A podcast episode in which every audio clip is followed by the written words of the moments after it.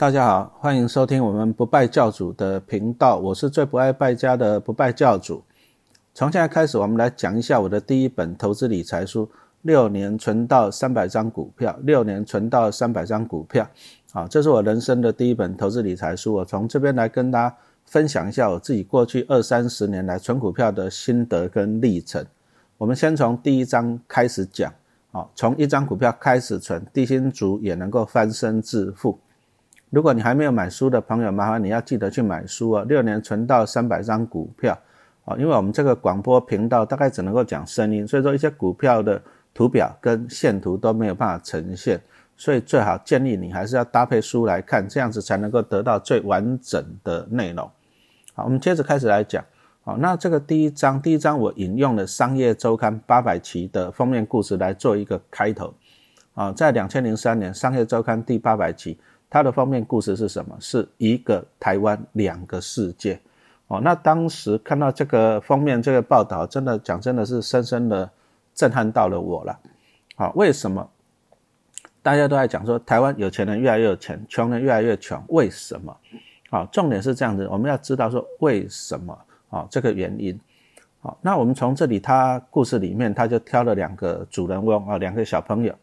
啊，一个是有人有钱人家的小朋友叫做豆豆，哦，他妈妈是主播，爸爸是总经理，阿公阿妈都是董事长之类的，所以说这个豆豆的哦，每天除了上学认真上学，全美语教学哦，还要补习，而且他每天在家里面，阿公阿妈爸爸妈妈给他的是什么样的资讯？哦，餐桌上面摆的都是一些什么啊，经济日报啊，工商时报啊，那讨论的议题都是什么？哦，啊，美国的经济，中国的景气啊，台湾。好，哪家公司赚多少钱，要配发多少股利，等等等等等。好，所以说你想想看，这个豆豆他在家里面，他所受到的家庭教育是什么样的情况？然后接着镜头再一转，转到那个南部那个乡村，啊，一个小小朋友叫做小茹，啊，因为在乡村，所以说呢，父母亲都到都市里面去工作，那小茹就跟阿公阿妈在一起。那每天就跟阿公阿妈到田里面去帮忙除草啊、抓害虫啊，然后玩泥巴、抓蜻蜓蝴蝶。哎，这个跟老师童年的经历是一样的，因为我阿公也是种田的。然后接着我们就来问一下，那这个小卢他从长辈这边学到的知识经验又是什么？所以我们就来讲一下，就是说你觉得呢？如果说我们从那个收入，哦，单纯从他们两个小朋友长大以后的收入来做比较的话。你觉得是豆豆将来会比较有钱，还是小卢会比较有钱呢？哦，这个你觉得呢？所以说我们有一句成语叫做什么“龙生龙，凤生凤”，啊，这个指的是什么？指的是基因呐。龙生出来就是龙，凤生出来就是凤。所以说最后一句话最重要，最后一句话就是老鼠的儿子会打洞。为什么老鼠的儿子会打洞？为什么老鼠的儿子只会打洞？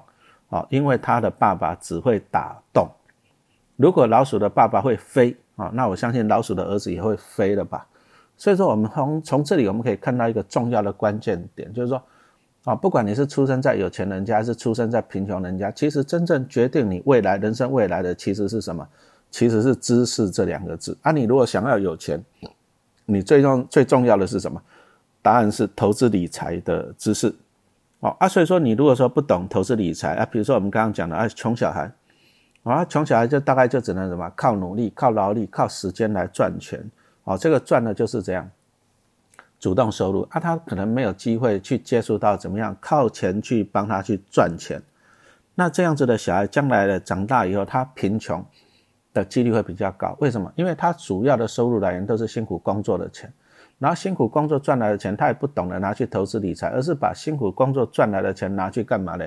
啊，比如说买车、买房贷啊，小孩子学贷啊，啊，结果他是买进更多的负债，啊，到最后呢，我相信他变穷的几率会比较高。原因在哪里？原因在于说他从小到大，他只学会一件事情，就是这样，怎么样靠努努力，怎么样靠时间，怎么样靠知识、靠劳力去帮自己赚钱。然后那个有钱家、有钱人家里的小朋友呢，他学到的是什么东西？他学到的是投资的知识。他学到的是怎么样靠钱去帮他赚钱的知识，他学到的是怎样怎样去累积资产啊？比如说阿公阿妈开了一家公司，啊，公司赚了钱，又是开第二家公司、第三家公司，所以说他们的资产就越来越多。什么叫做资产？就是会把钱放你口袋，帮你赚钱的叫做资产啊。所以说，阿公阿妈、爸爸妈妈都是这样靠资产来赚钱。所以说，请问你这个小朋友长大的，当然也是学习呀，哦，跟着学习用资产来赚钱，啊，所以说这个小朋友，我们相信他将来长大变有钱的几率会高高很多，因为他不是靠劳力赚钱的。我们在这里不是说看不起靠劳力赚钱的，而是说。你靠劳力赚钱，请问你，你一天能够工作几个小时？你一辈子能够工作多少年？好，所以说这里讲到还是最重要，就是说你必须要怎样，要学习靠资产累积资产来帮你赚钱。好，那有钱人赚了钱以后就会改变怎样？改变整个世界。你也许你会觉得说，啊没关系啊，有钱人要赚很多钱，多一个零多两个零，那我不喜欢啊，我不不贪心，我认真工作。啊，把自己家里养好就好了，顾好就好了，我也不偷不抢，我这样可不可以开开心心的过一辈子？啊，我个人觉得是不容易啊，啊，为什么不容易？为什么？因为有钱人一有钱以后，他会改变这个世界。那穷人呢，他的生活可能就会比较困难。举个例子来讲啊，几个月前我到台东，啊，他们东河乡公所找我去演讲，啊，演讲完以后，他们那边就跟我讲说，哎，老师哦，我们这边台东的房子变很贵呢，土地变很贵呢，啊，你们那北部那有钱人都过来买房子买土地。搞到最后怎样？搞到最后，我们在地人反而住不起也买不起了，哦，所以说你从这里有没有发现到一件，当有钱人他利用资产拼命在赚钱的时候，他会去买房子、买土地啊，买一些商品，然后把物价、把通膨弄起来。那穷人，你如果说你没有具备这个武器，哦，啊，你只会居于劣势。所以说，我们今天跟大家讲，就是说，造成一个台湾两个世界最主要的原因，还是在于哪里？在于你懂不懂投资理财。你有没有去投资理财？哦，那拿我个人啊个人的亲身经验来讲啊，我从民国八十三年，一九九四年我就开始啊研究所毕业，开始工作赚钱，啊也不轻松了。我前前后后换过六个工作，啊辛苦的时候辛苦的时候，曾经啊白天要上班啊领一份薪水，啊晚上到夜间部到学校去兼课啊又多赚一份薪水，然后我礼拜六礼拜天还要去进修，因为我想要当学校老师嘛。我要这样蜡烛三头烧，累不累啊？真的是很辛苦哦啊！但是我就是这样一路走过来，一方面努力工作赚取主动收入，哎陪让家里的生活过得去，然后再把存下来的钱啊靠投资理财啊帮自己慢慢的累积资产，那慢慢的怎样改变了自己的人生啊？啊，这里跟大家分享的就是说我自己过去啊这二十几年来啊怎么样的人生的过程。我一直觉得啊，你要投资，你人生才会有未来啊！不然你如果说他假设你每个月存一万块，一年存十二万，四十年存多少？加上一点点利息，四十年不够存五百万，五百万能干嘛？哎，路上一台宾士车跑过去就五百万了，哦，啊，这样人生就没有什么希望。所以说，你投资一定要做啊，这个你的人生才会有未来，才会改变。那投资理财最重要是怎样？最重要的答案是最重要的就是要有钱呐，哦，没有钱你就万万不能嘛。对不对？啊，所以说投资啊，你想要有钱要怎么做？第一个就是开源啊，第二个就是节流。我们现在讲节流好了，节流这个每个人都能够做的，什么意思呢？啊，比如说你在超商每天喝一杯咖啡就多少钱？啊，你如果说喝白开水，啊，你是不是把这个钱给省下来了哈？所以说节流指的就是不败家，所以我们不败教主指的就是不败家的意思哈。就像是我当初跑到基隆海事去夜间部去兼课，兼了五年，也很辛苦的，晚上放学已经十点多了。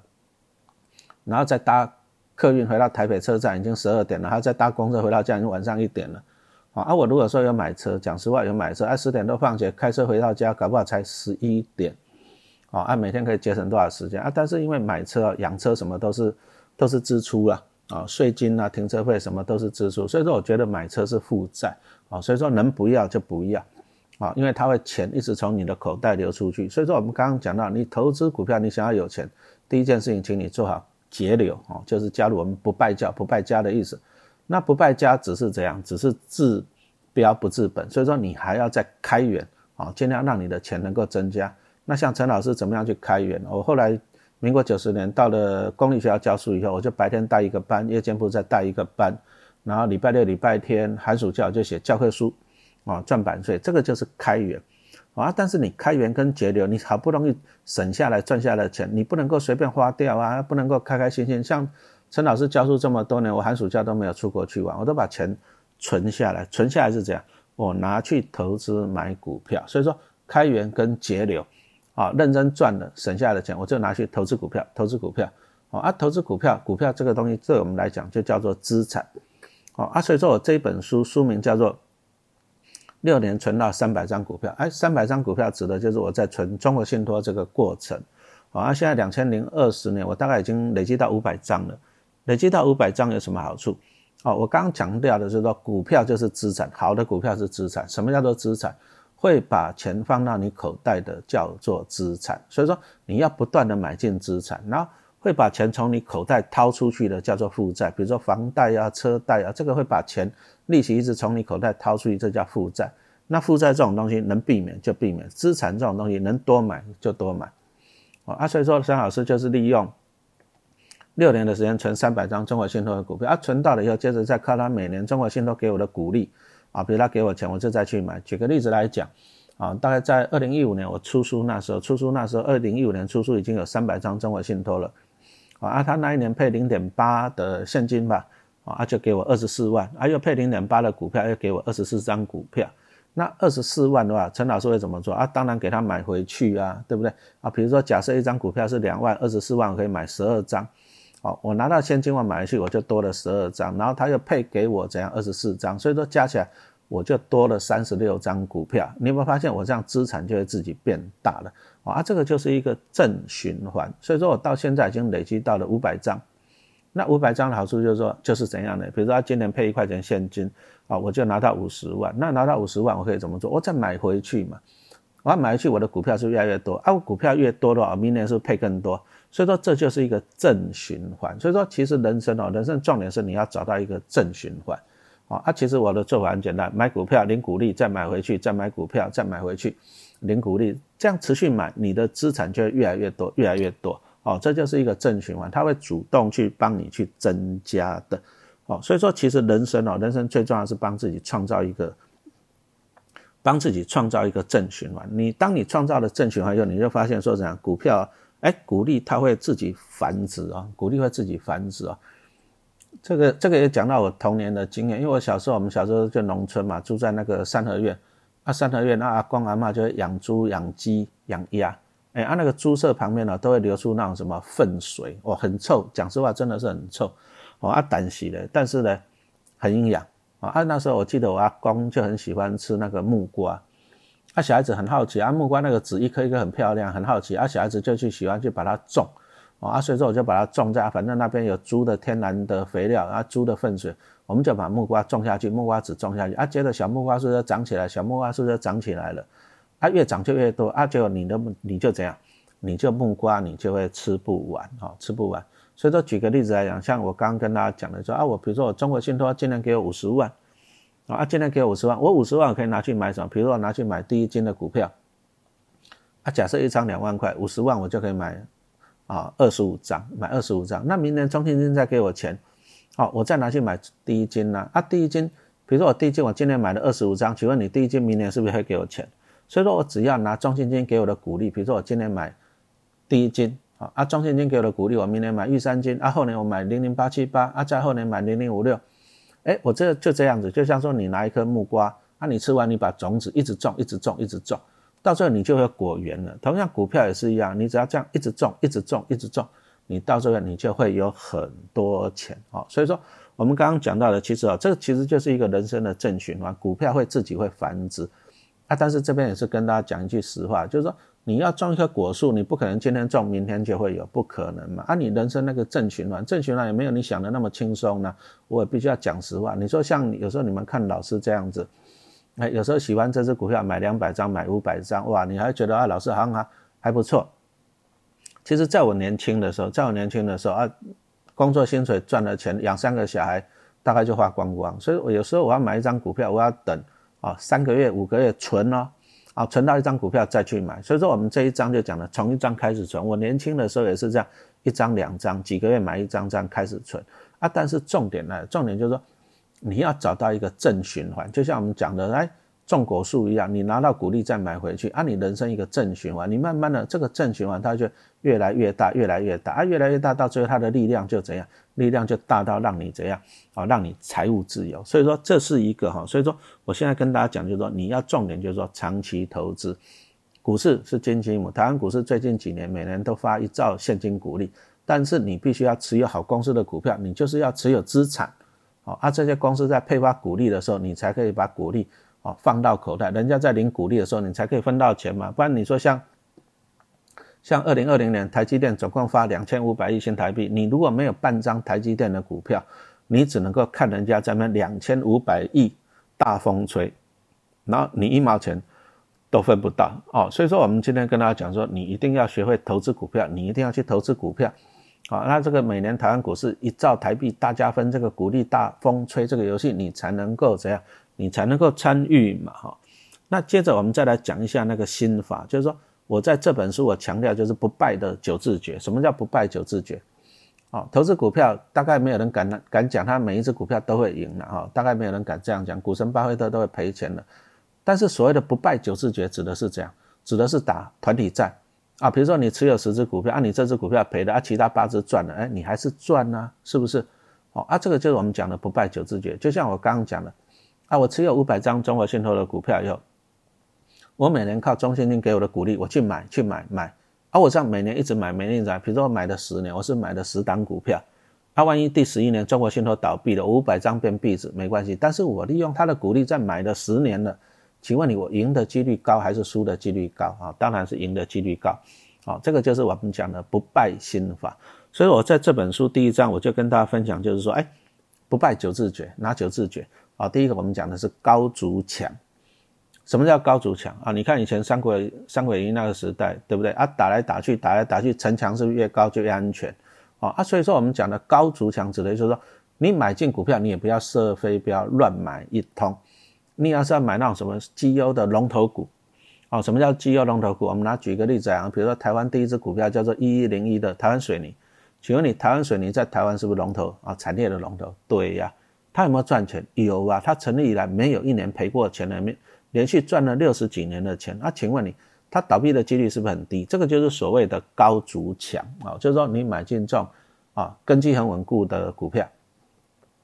啊，除了这个，再来你想想，比如说一些关谷金矿啊，公家银行啊，就是财政部主导什么兆丰第一和库，请问你公家银行倒闭的几率高不高？当然是非常非常的低嘛，是不是？那再来，比如说你就买进什么零零五零、零零五六、零零八七八啊这些圆形的 ETF，你买进它都等于持有几十只成分股，而且都是绩优龙头股啊，当然它变壁纸的几率还比较低了。所以说高筑墙指的意思就是说，你要买进这些所谓的绩优龙头股。啊，绩优龙头股，啊，意思就是说，你其实投资股票，你只要不会赔钱，基本上都会赚钱。所以说，你买进这种哎很稳定的、很坚固的公司，倒闭的几率很低。就算你买贵了，你每年领股利就好了嘛。好，这是第一个，不败九字诀。前面第三个，前面的三个字就是高筑墙，啊，再来后面三个字是广积粮。你想想看，你如果说城墙很坚固，城墙很坚固啊，老百姓安居乐业啊，从事生产，你是不是可以？收到很多的税收啊，是不是？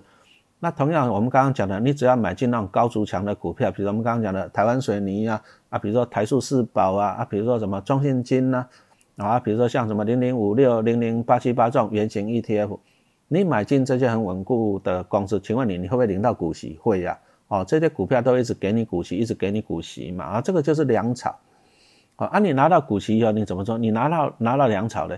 很简单，你再去把城墙再把它筑高一点，筑坚固一点，啊，筑高一点，筑坚固一点，啊，你的老百姓就越来越多，啊，你领到的税收是不是也会越来越多？哦，这就是一个正向的循环啊。所以说，其实投资啊，投资有时候讲难，其实一点都不难呐。啊你就是买进绩优的公司，就是产业龙头，有在稳定赚钱的，有在配发股利的公司，那你领到的股利再买回去，你股票越来越多，领到股利越来越多，再买更多哈，啊，你这样就是一个正循环。你只要持续这样做下去，讲实话了，你想要穷都难。哦，啊，再来不败九字诀已经讲了六个字了啊，高筑墙，广积粮，最后三个字，陈老师认为最重要，哪三个字啊？缓称王。什么叫做缓称王？啊，你城池也不够坚固，啊，你粮草也不多，啊，你就跑去打人家，啊，你想要做皇帝，啊，结果你打不赢人家，人家就把你 biang biang 了，对不对？你就 GG 了，啊，所以说这个告诉我们就说，你投资股票跟你这样子不要急呀。啊，不要急，你根基没有稳的时候，你不要急。所以说，很多人哦，就是说我看过很多年轻人，就是说啊，老师，我口袋没有钱啊，我想要投资啊，我又想要很快有钱，怎么样呢？有没有那么好赚的？啊，有没有办法赚呢？啊，结果到最后就是这样，都是去做那种高所谓的高报酬啊，其实是高风险的啊，一急啊急到最后很可能就赔光光。举个例子来讲，像二零二零年啊，二零二零年这个全世界股市大惊奇，那油价跑到负油价啊，相信大家都知道一只股票叫做什么原石油正二啊，有些投资人他就想说啊，我要想要什么快速获利哦，啊那时候看到那个什么原油正二啊股价这样跌，他就去抢进。结果到最后怎么样呢？你看原石油真的今年啊，从二十块跌到零点几，二十块跌到零点几，哦，跌了九十几趴呢，很恐怖哦，哦啊，所以说跌得很恐怖啊，到最后这只股票也下市了啊，几百亿就这样蒸发掉了，几百亿，哦啊，所以说投资股票有时候我们是觉得劝你不要太急了，有时候你一急啊，你一跌倒，一跌倒一次啊，你搞不好前面十年、二十年的努力都这样付诸东流啊，所以说这里就是我们讲的。不败九字诀啊，其实这一章就是告诉大家，就是说，哦，每个人都是低薪。我年轻的时候薪水才三万块，啊，都是从一张股票开始存。但是重点来了，重点就是说，你要有正确的心态，长期投资，开源节流，帮自己这样累积，创造一个正循环。